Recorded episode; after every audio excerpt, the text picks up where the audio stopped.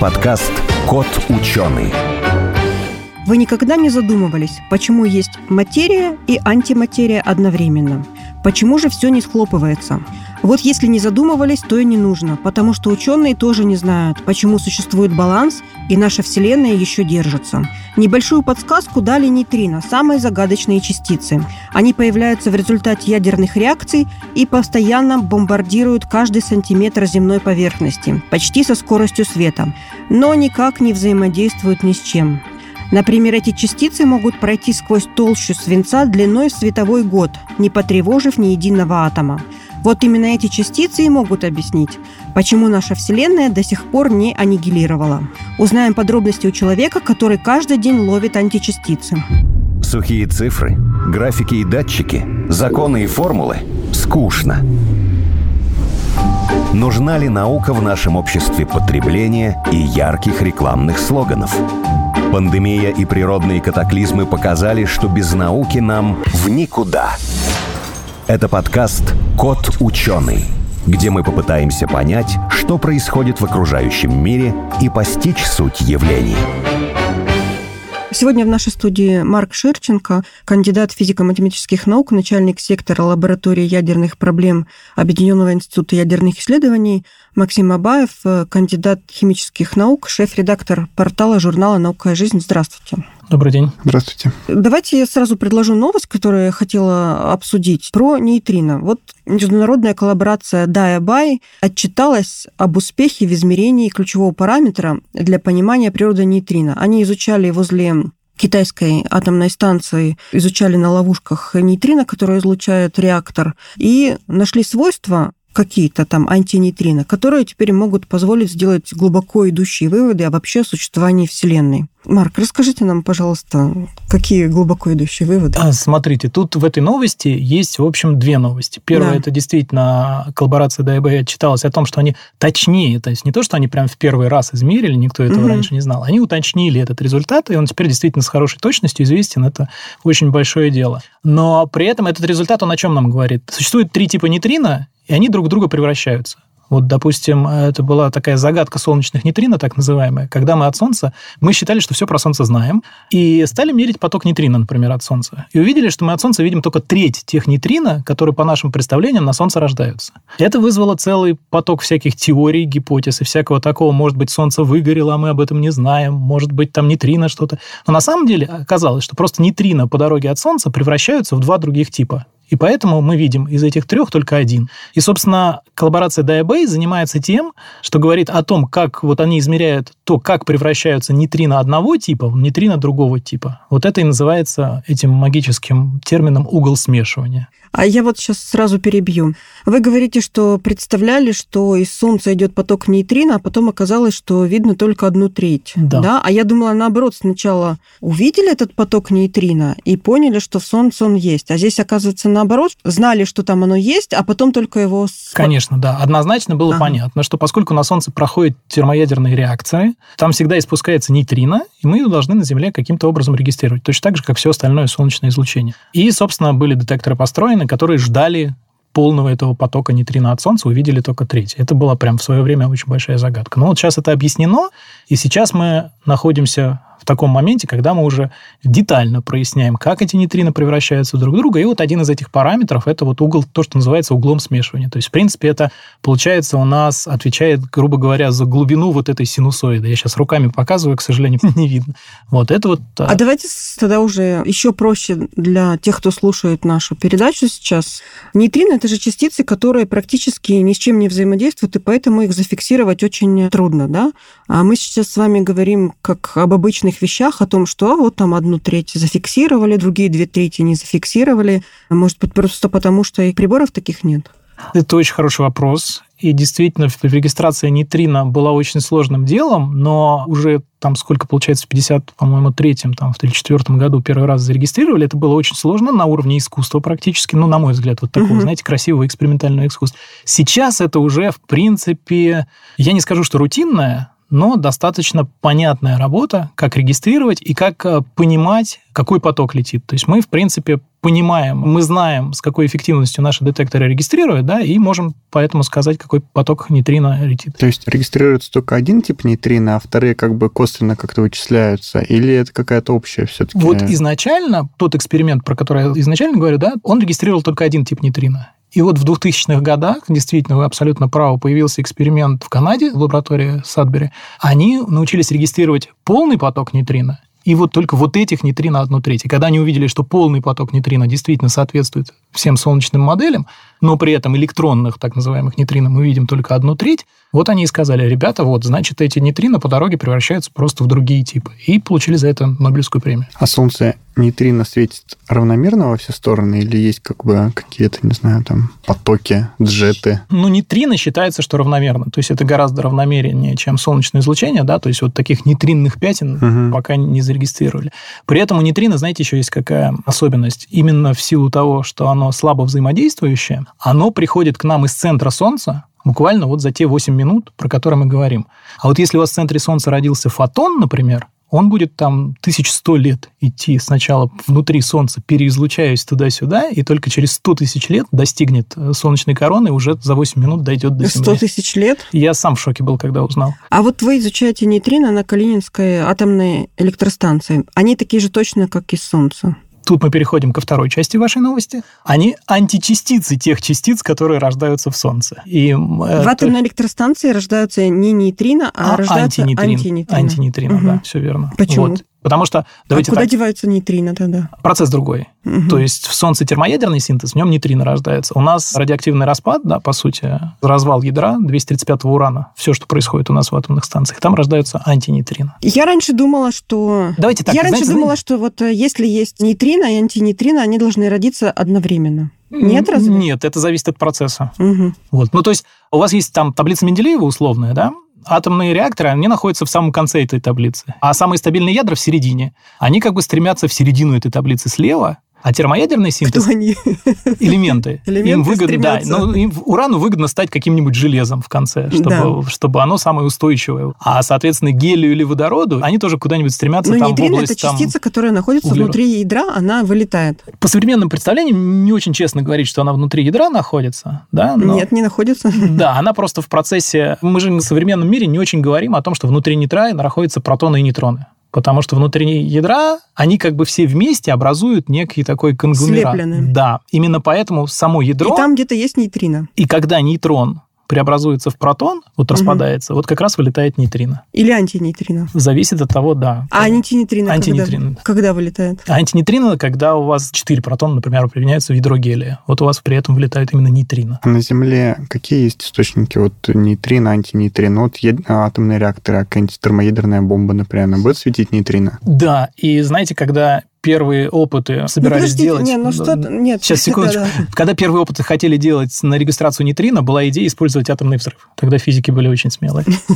Антинейтрино со знаком минус. Ну почему? Нейтрино и антинейтрино. Там плюс, там минус. Нет да, же? смотрите. А оно а... же нейтральное. Оно нейтральное с точки зрения электрического заряда. Да. Но с точки зрения слабого взаимодействия, которым оно взаимодействует, у слабого взаимодействия есть тоже такое понятие слабый заряд. Вот, соответственно, с точки зрения этого слабого заряда, нейтрино может быть либо положительно заряжено, либо отрицательно заряжено. И вот, собственно, эти характеристики говорит нам о том, является нейтрино это или антинейтрино. Когда они встречаются, они, не, они аннигилируют? да. А превратиться одно в другое может по пути от Солнца? А вот здесь мы с вами приходим к другому интересному процессу, ко второй части вот этой новости о том, что нейтрино может нам сказать, почему Вселенная состоит из материи, а не из антиматерии. Именно потому, что до сих пор мы четко не знаем, является ли нейтрино собственной античастицей. То есть все, что я вам сейчас сказал, сейчас я вам, мне кажется, добью вас окончательно, но нейтрино может быть собственной античастицей. То есть у нас есть, скажем, электрон, позитрон, они вот четко различаются. Но при этом есть фотон, квант света. Он, собственно, античастица. И нейтрино может быть такой же. Но если такие процессы происходят, то они происходят так, что у вас во Вселенной остается больше материи, чем антиматерии. Эти процессы очень редкие, но получается, что они с таким как бы с преференцией да, в пользу обычной материи происходит. И именно из-за этого, за те там 15 миллиардов лет, что у нас Вселенная существует, антиматерии почти не осталось вот за счет вот всяких таких хитрых процессов. А срок жизни нейтрино? Считается бесконечным. Если оно ни, никого не встретит по дороге, если вот оно... Оно, оно все равно не взаимодействует.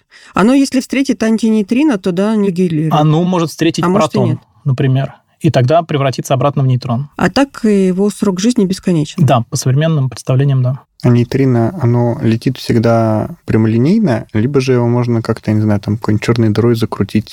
Ну, наверное, чер- галактическом да, ощущение, у меня ощущение, что черной дырой можно закрутить вообще все, но поскольку у нейтрино есть хоть маленькая, но масса, да, черной дырой, наверное, его как-то закрутить можно. Но где-то вблизи Солнца, в нашей Солнечной системе, можно считать, что оно прямолинейно летит, и его траектория практически не искривляется. А Какие-нибудь там галактические нейтрино бывают. Ну да, и это предмет поиска всяких больших нейтринных телескопов, например, такого, который у нас на озере Байкал сейчас строится. Вот это вот прям его предмет исследований. И они, собственно, и заряжены на это. Вот сейчас они уже, вроде уже можно говорить, что они вот видят уже нейтринный спектр вот этих галактических нейтрино. Они должны были доложить сейчас на конференции о том, что они уже вот в неполном, э, сейчас он ну, пока наполовину собран, но они уже видят как бы эти... Срок жизни антинейтрино тоже бесконечен. Да. Мгм. А тогда, если вот, как мы говорим, галактические нейтрино мы видим, да, они прилетают тоже, они есть, и они не встретили антинейтрино, поэтому существует вся Вселенная. И не встретили вообще никого. Не встретили никого. Да, но слава богу, что вся Вселенная все-таки существует, потому что и протон не распадается по современным представлениям. Потому что антиматерии меньше. Да,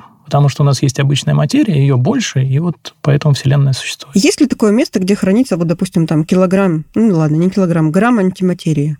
Нет, граммов нету. В ЦЕРНе есть накопители антиматерии, но это все равно это десятки частиц. Десятки частиц, вы же Да. говорите, что их очень много. Их очень много, но их очень трудно собрать вместе. Мгм. Потому что как только вы собирать начинаете вместе антиматерию, вам надо ее изолировать абсолютно от обычной материи. Она хранится, наверное, в магнитном поле или в чем-то Ну, подвешена, Это да? очень сложно сказать, что она хранится. То есть это даже, знаете, это даже не плазма, да, в токамаках. Это вот прям кольцо, в котором вот эти частички бегают. Их как-то можно собирать. Они антиводород, например, могут собрать. То есть они могут собрать антипротон и позитрон. И вот одно из таких интересных измерений – это вот собрать антиводород и посмотреть, у этого антиводорода такие же свойства, как у обычного водорода или нет. Да или нет? Пока что? вот на современном там, в каких-то там, я не знаю, 0,0000000, как у них ходится, пока никаких отличий не видно. Ну, а ваша работа сложнее, потому что нейтрино нельзя собрать ни антинейтрино, ни просто нейтрино. Их нельзя собрать. Или можно все-таки С собрать? одной стороны, наша работа сложнее. С другой стороны, слава богу, что есть такие источники нейтрино, как атомные станции. Мгм. И слава богу, нам повезло, что вот, скажем, Росатом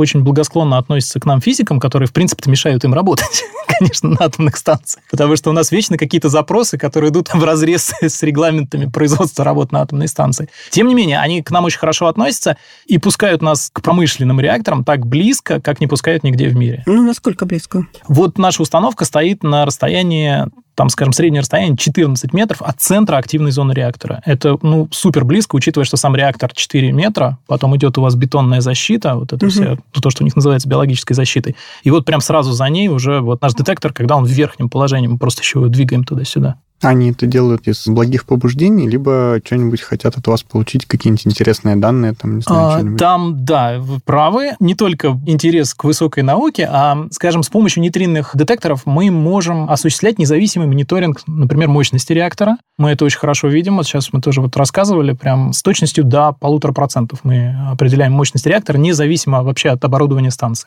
И мы можем определять состав топлива. Сейчас это как бы наша вторая задача. Сейчас мы над ней работаем. То есть мы можем видеть, как в реакторе образуется, например, оружейный плутоний. И вот такие вещи, разницу между 235 ураном и плутонием можно видеть. То есть вот в таких вещах можно играть. Но, пожалуй, даже важнее именно там, скажем, если когда-нибудь мы до этого дойдем, я очень надеюсь, и мы сможем осуществлять томографию реакторов, мы можем говорить, какие твелы, например, выгорают, а какие нет. Это будет очень большая экономия, сами понимаете, драгоценного топлива. К- КТ, МРТ для реактора. Да, да, да, что-то такое. Вы их э, изучаете для чего? Ну, я же понимаю, что вы их изучаете не для того, чтобы Росатому сделать хорошо и диагностировать, как работает реактор. Вы же для каких-то других целей.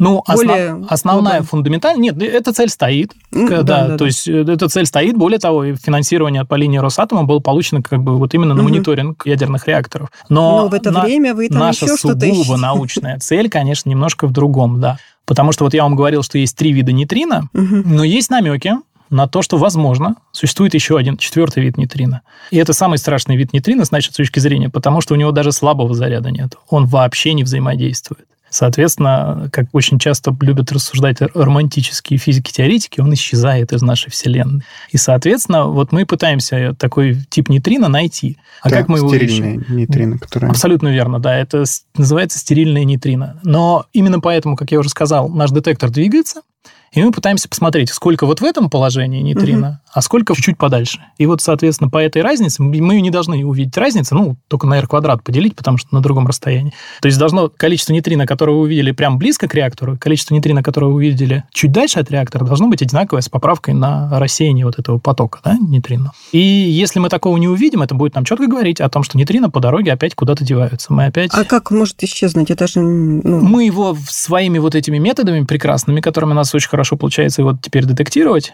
мы его, к сожалению, тоже уже не сможем наблюдать. И мы увидим тоже вот а, некий, некий не дефицит мож... нейтрино. Вы его просто не можете, он не исчезает, вы его просто не сможете обнаружить. Да, да, угу. да. В одной точке вы его можете обнаружить, а в другой нет? А в другой он исчез, все, он превратился вот в это стерильное нейтрино и пролетел мимо нашего детектора, мы его не поймали. Они превращаются самопроизвольно? Да, с какой-то вероятностью, как все в квантовой механике. Ну, для того, чтобы они превратились из одного состояния в другое, нужно затратить энергию нет? Нет, это само, самопроизвольно. Ну, это происходит именно потому, что вот здесь мы вступаем в очень тяжелую для объяснения область. Дело в том, что, скажем так, нейтрино, когда мы говорим, например, электронное антинейтрино от реактора, да, это понятно с точки зрения процессов, в которых оно появилось, но при этом есть нейтрино масса, мы это знаем. Скажем, у нас есть три этих нейтрино, электронное, мионейтрино и тау-нейтрино, и есть три массы масса 1, масса 2, масса 3. И, к сожалению, между ними нет прямой связи. Мы не можем сказать, что электронная нейтрино обладает массой М1, а мионная масса М2. К сожалению, они вот в такой смеси. И угу. какая-то часть, большая часть, скажем, М1 есть в электронном нейтрине, но есть добавки М2 М3. И когда нейтрино летит куда-то, то эти массы, они летят же с разной скоростью, именно потому что они разные. То есть, обладая одной и той же энергией, они летят с разной скоростью. И через какое-то время получается, что у вас композиция вот этого волнового пакета, который летит, становится другим. И вот это и есть превращение нейтрино. Поэтому для этого угу. не нужно затрачивать энергию. И если вы найдете, что он действительно, да, есть и превращается, тогда что? К сожалению, это сильно усложнит жизнь, опять же, теоретикам, потому что вот это вот то, что я сказал, появится еще четвертое, как минимум, состояние, но при этом мы узнаем о Вселенной что-то новое, да, мы будем большие молодцы, может быть, тоже какую-нибудь премию получим. Ну, то есть не считаете себя теоретиком, вы практик, что ли? Экспериментатор, да да. Mm-hmm. Я преклоняюсь перед теоретиками. Мне кажется, что в свое время мне просто не хватило ума, знаний и всего такого стать теоретиком. Ну, а значит, это кто-то другой придумал, что есть такое нейтрино, а вы сейчас э, ищете? Его не придумали, это тоже результат на самом деле расчетов. То есть есть теоретики, есть экспериментаторы, а есть еще такие расчетчики. Это тоже отдельная такая каста, мне кажется, физиков. Они посчитали все процессы, происходящие в реакторе. Ну, как они утверждают. Точно так же, как вот мы до этого про Солнце говорили, да, но там не так много процессов. В не реакторе... Так, не так много все? По сравнению с реактором, да. В реакторе десятки, сотни этих цепочек распада. Их надо все учесть, все аккуратненько посчитать. И вот они все их аккуратненько-аккуратненько посчитали с помощью всяких там суперкомпьютеров. И после после этого сказали на выходе, вот у вас должно лететь там 2 на 10 20 нейтрино, а летит на 10% меньше. То есть все, угу. что мы измеряем, получается, вот они просуммировали все эксперименты, которые в мире проходят, и увидели, летит на 10% меньше. И они такие, о, ребята, непорядок, куда-то нейтрино девается. И вот эти 10% дефицита нейтрино они интерпретировали как переход вот в это вот стерильное состояние, которое никто не может увидеть. Сейчас мы с вами так говорим, будто бы если мы найдем, то мы наконец-то поправим экономику. И... Реакторы станут на 10% да. мощнее. Электростанции будут, да, на 10% лучше работать, больше тока, дешевле электричество, нет? Нет, к сожалению, сожалению, это да, это так прямо не работает. И больше того, обязательно почти всегда возникает вопрос, а что вы делаете для народного хозяйства? Понимаете, на мой взгляд, физик, который занимается фундаментальной физикой, да, ну, то есть мы пытаемся иногда какими-то практическими вещами заниматься, но основная наша работа – это, конечно, фундаментальная физика. Честный ответ физика, который занимается такой физикой, на вопрос, когда то, чем вы будете заниматься, будет востребовано практикой, я не знаю. Потому что я всем очень люблю приводить цитату из интервью Резерфорда, примерно, по-моему, 39 года, если не ошибаюсь. Когда его спросили, как вы думаете, когда открытая вами атомная энергия найдет применение на практике? Он ответил никогда. Угу. Ну, он ошибся, хорошо ошибся, в лучшую сторону. Да, поэтому я вот тоже иногда в лекциях я привожу какие-то наши теперешние представления о том, как нейтрино можно использовать, но я думаю, они безумно далеки от того, как на самом деле это будет востребовано и как это будет использоваться. А вот, кстати, тоже сейчас подумал, если обычные нейтрино превращаются в стерильные нейтрино, а наоборот? Да, превращаются. Это такая, опять же, синусоида. То есть они превращаются в стерильные с какой-то вероятностью, потом стерильные с какой-то вероятностью превращаются обратно. И это такая, знаете, вот ну, в учебниках часто рисуют такая затухающая колебание. И вот они выходят на эти 10% дефицита. То есть потом они существуют в состоянии, в котором mm-hmm. есть 10% стерильных нейтрино, 90% обычных нейтрино. Один и тот же нейтрино сначала превращается в стерильный, потом обратно. Да, да. А где он берет недостающую массу?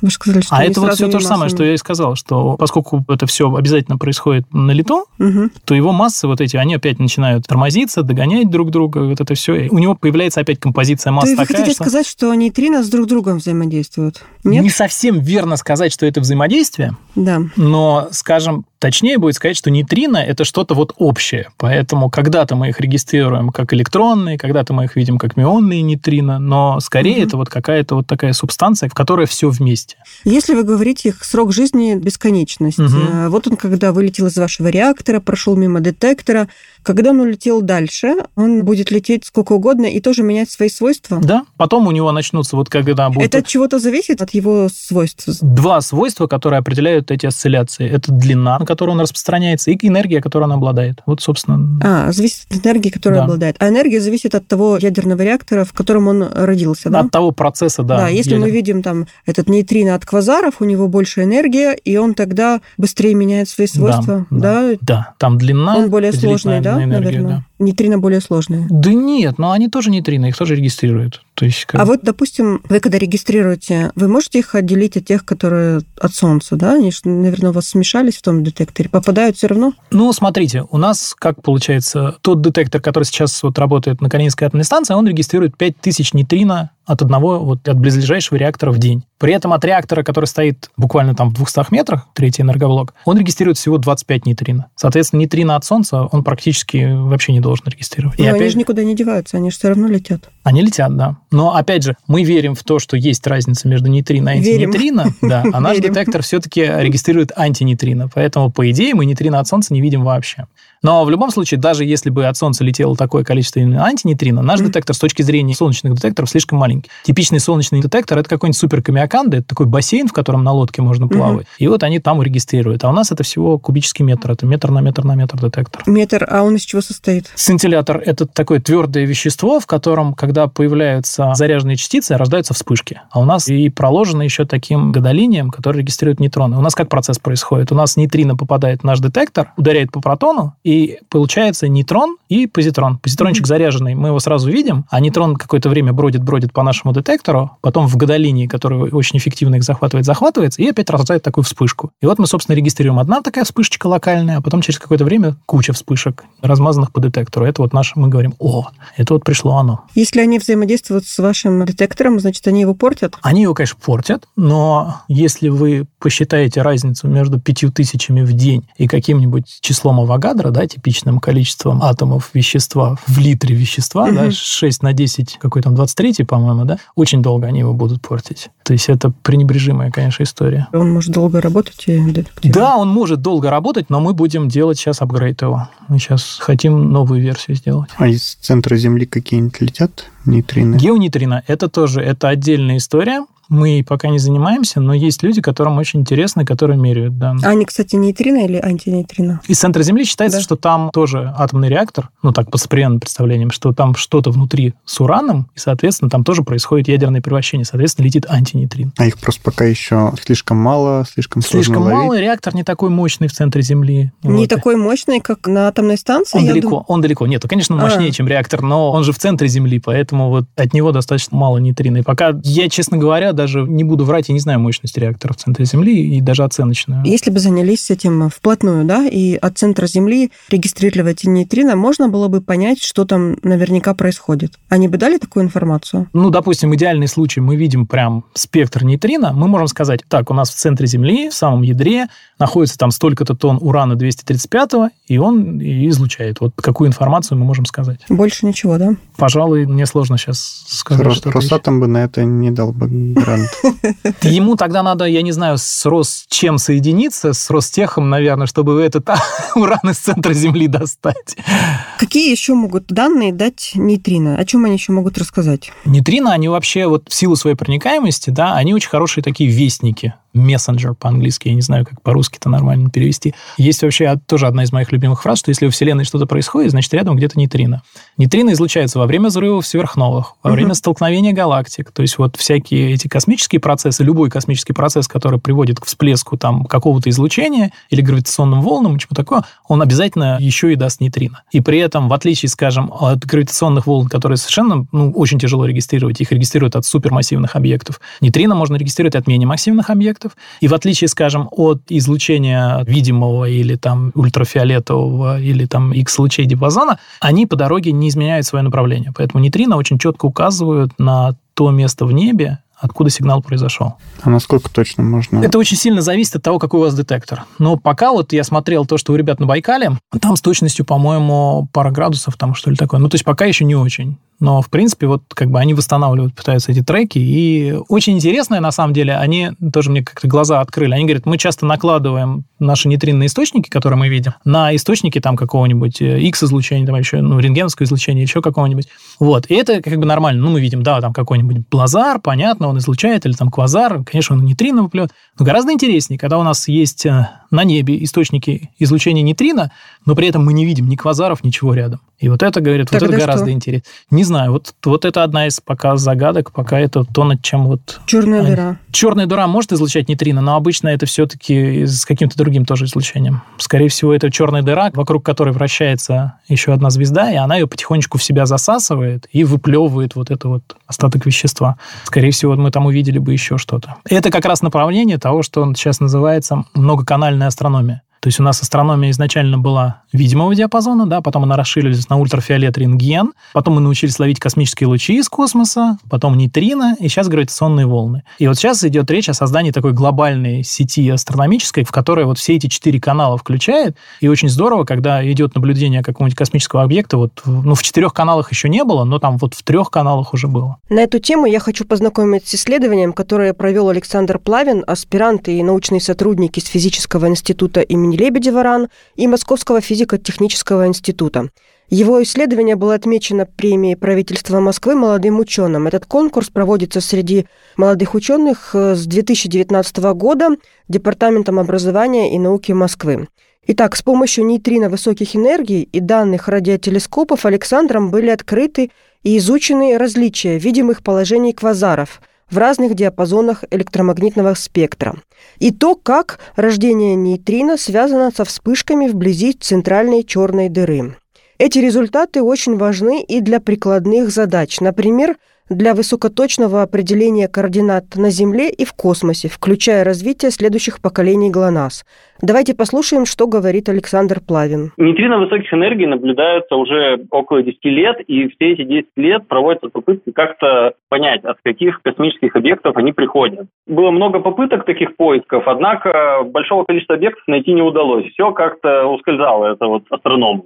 Мы же показали путем привлечения новых уникальных данных, наблюдений на радиотелескопах, то, что рождение нейтрино – это вообще типичное явление для активных ядер галактик, то есть квазаров. Таких квазаров, которые рождают нейтрино, не одна-две штуки на небе, а десятки, сотни или даже большее количество. Уже давно было известно, что они могут ускорять электроны до больших скоростей, однако для рождения нейтрино требуются еще и протоны, которые ускорить в 2000 раз важнее, чем электроны из-за их большей массы. При этом наблюдения на российском телескопе Ротан-600 показали, что нейтрино от квазаров приходит преимущественно во время их вспышек. А, а не все время. Это означает, что далеко не всегда, не в любой момент времени у квазаров хватает возможности ускорять протоны. Это происходит, когда в квазаре царят спушечные процессы, какое-то возбуждение в квазаральной области. Соответственно, также в работе мы с другой стороны еще посмотрели на активные ядра галактик, то есть на квазары, в 2013 году был запущен Европейский космический телескоп Гая, который, точнее всего, в мире измерил положение квазаров на небе, то есть их координаты в оптическом свете. И при запуске телескопа этого считалось, что его измерения дадут самую точную систему координат, потому что самая точная система координат сегодня в любом случае основаны на наблюдениях квазаров. Однако мы обнаружили, что в квазарах излучение струй самых квазаров очень сильно мешает космическому телескопу Гая. Излучение струй приводит к систематическим ошибкам этого телескопа, от которых достаточно трудно избавиться.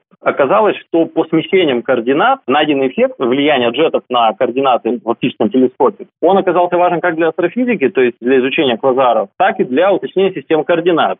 Ну, астрономы любят, так сказать, в космос запускать всякие телескопы, там инфракрасные, рентгеновские, а нейтринные телескопы имеет смысл в космос запускать? Или как бы и на Земле тоже нормально? Конечно, на Земле нормально, потому что нейтрино ни с чем не взаимодействует, и все равно у вас поток нейтрино ничем не замутняется. Все, что вы видите на Земле, увидели бы и в космосе. Но с телескопом он взаимодействует все равно, а... иначе бы не увидели его. Ну да, да, конечно. Нет, но ну вы имеете в виду с оптическими угу. какими-нибудь. Но оптические телескопы там почему запускают на орбиту, насколько я понимаю, опять же, не будучи сильно в этом специалистом, потому что у нас есть световое загрязнение, там еще какие-то вещи, да, а поэтому очень важно, чтобы вам атмосфера не мешала. Световое загрязнение, потом у вас операции в атмосфере возникают uh-huh. для оптических телескопов. Поэтому их на орбиту запустили, там воздуха нет, ничего не мешает. А нейтрино ничего не мешает. Они, в принципе, Землю протыкают и, и не замечают. Поэтому нейтринные телескопы совершенно спокойно можно на Земле располагать. Не нужно в космос. Несмотря на это, вы же регистрируете их. Значит, они взаимодействуют с вашим. Да, но мы когда говорим о том, что они не взаимодействуют, да, мы берем какой-то там условно типичный нейтрино, который пролетает сквозь Землю и не взаимодействует. Но от того же реактора летит там этих нейтрино там... Вы сказали, летит 5000 или 5000 Нет, 5, мы регистрируем 5000.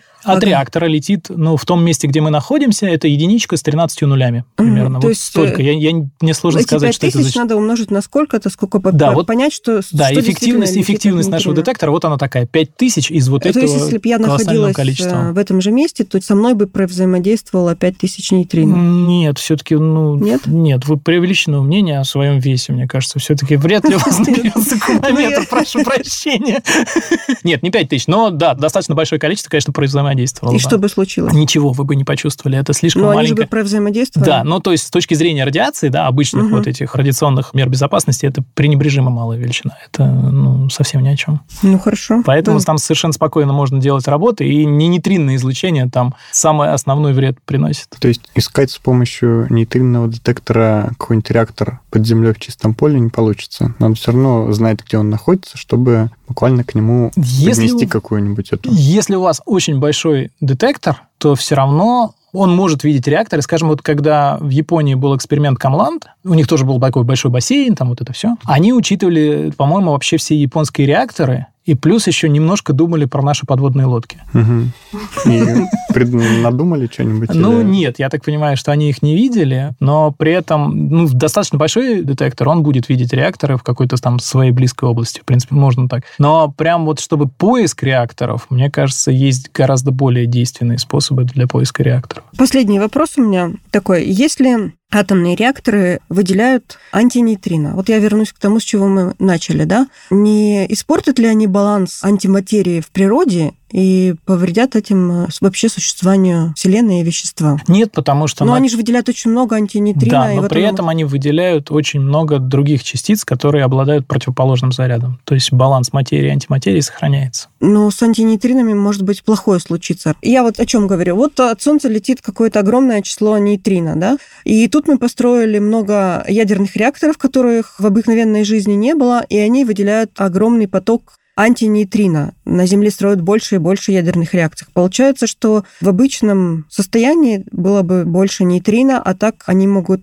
аннигилироваться, и тогда что? Просто не только нейтрино обладают вот этим зарядом, по, да. там, антинейтрино. За, ну, мы говорим электрон. частицы, да. античастицы. Да. Они, они могут... получаются так же. Когда у вас идет да. распад нейтрона, например, да, основной процесс в реакторе, у вас появляется протон, плюс появляется электрон, плюс появляется антинейтрино. Так вот, электрон, он обладает противоположным с точки зрения материи. Но он не аннигилируется с нейтрино. Нет, но при этом, смотрите, у вас появилась одна частица... Я, с... я беспокоюсь за нейтрино. Не, не волнуйтесь, не с ними все, все будет хорошо. У вас появилась частица, которая несет положительный заряд материальный, частица, которая несет отрицательный заряд материальный. Да. То есть у вас баланс это сохраняется. В угу. принципе, вот как раз проблема, что мы пока не видим процесса, пока не увидели процесса, который нарушает вот этот лептонный заряд, так называемый. То есть не видим процесса, из-за которого у нас материя превалирует Может. над э, антиматерией. Мы как раз это ищем, но это точно не тот процесс, который в реакторах. Ну все, вы меня успокоили, можем на этом закончить нашу передачу. Спасибо. Да, напомню, в нашей студии был Марк Шерченко, кандидат физико-математических наук, начальник сектора лаборатории ядерных проблем Объединенного института ядерных исследований, и Максим Абаев, кандидат химических наук, шеф-редактор портала журнала «Наука и жизнь». Спасибо большое. Спасибо. Спасибо.